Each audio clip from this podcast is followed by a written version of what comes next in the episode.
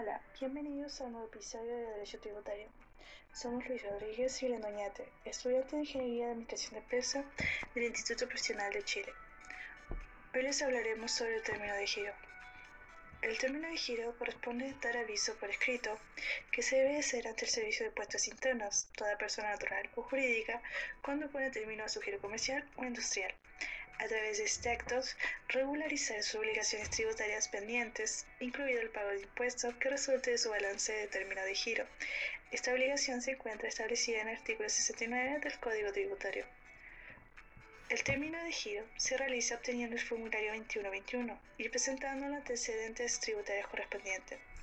Los requisitos para realizar el trámite por Internet es contar con clave secreta en serviciopuestosinternos.cl y tener inicio de actividades. Cuando el trámite se realiza en la oficina, se debe presentar la siguiente documentación. Formulario 2121, llenado según las instrucciones respectivas, cédula de identidad de quien realiza el trámite, cédula RUT electrónica o ERUT en presentación, impresa o visualización a través del dispositivo electrónico móvil. Para personas naturales basta con presentar su cédula de identidad poderes o mandatos con los respaldos correspondientes, como escritura, celo de identidad o fotocopia autorizada del representante legal, etc. Documentación tributaria timbrada y sin emitir si es que existe el momento del término de giro.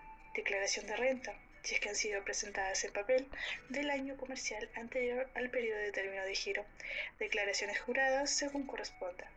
Declaraciones de IVA, si es que han sido presentadas en papel de los últimos tres meses, certificado de dólar fiscal, emitidos por tesorería con antigüedad no mayor a un mes, autodeposición efectiva, resolución solo para sucesiones.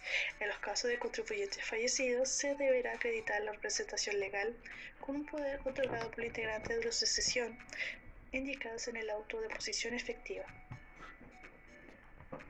Gracias, Glenda. Eh, mire, eh, ahora, ¿dónde se debe realizar este trámite?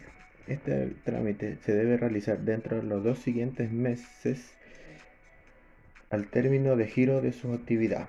Por ejemplo, si la actividad o giro finaliza el 10 de abril, el término de giro debe informarse al Servicio de Puertos Internos a más tardar el 11 de junio del mismo año.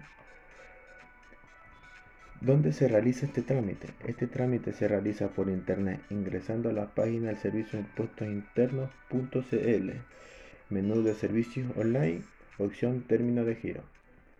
También este trámite se realiza en la unidad de servicio correspondiente al domicilio del contribuyente. ¿Quiénes deben dar aviso del término de giro? Si un contribuyente completó 12 o más meses declarando sin movimiento, el formulario 29 de IVA, pago provisional voluntario y otros impuestos o no declaró este formulario, deberá presentarse dentro de los siguientes dos meses. ¿Quiénes deben dar aviso? Los contribuyentes que desarrollen varias actividades sujetas al pago de impuestos de primera categoría. Cuando terminen varias de ellas, pero manteniendo al menos una de ellas, en este caso solo deberán dar aviso de la modificación contribuyentes que solo tengan rentas de segunda categoría, como los profesionales independientes que solo timbran boletas de honorario. Contribuyentes que exploten vehículos motorizados de transporte terrestre de pasajeros en este y que estén acogidos al régimen de renta presunta, siempre que no sean a sociedades anónimas o en comandita por acción y que no tengan otra renta de primera categoría y hagan uso del crédito tributario CENSE. También están los que cuando enajenen uno o más dichos vehículos y deseen continuar con esta actividad u otra que tribute en la primera categoría de la ley de la renta, en un plazo inferior a los seis meses desde que se dio aviso al servicio de puestos internos. En otro caso, la circular número 66, 1998, relativa al término de giro e implementación de un nuevo formulario de aviso en declaración por término de giro. ¿Qué pasa si no se realiza el término de giro?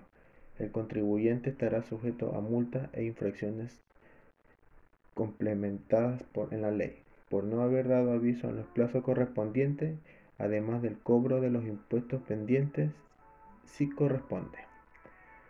Bueno, este ha sido un capítulo más donde le hemos dado a entender, a conocer el término de giro. Eh, con mi compañera Glenda Oñate y quien les habla Luis Rodríguez, le damos el paso al siguiente episodio donde estará Verónica Pulgar y Sergio Torres hablándole sobre el servicio, sobre el impuesto mensual.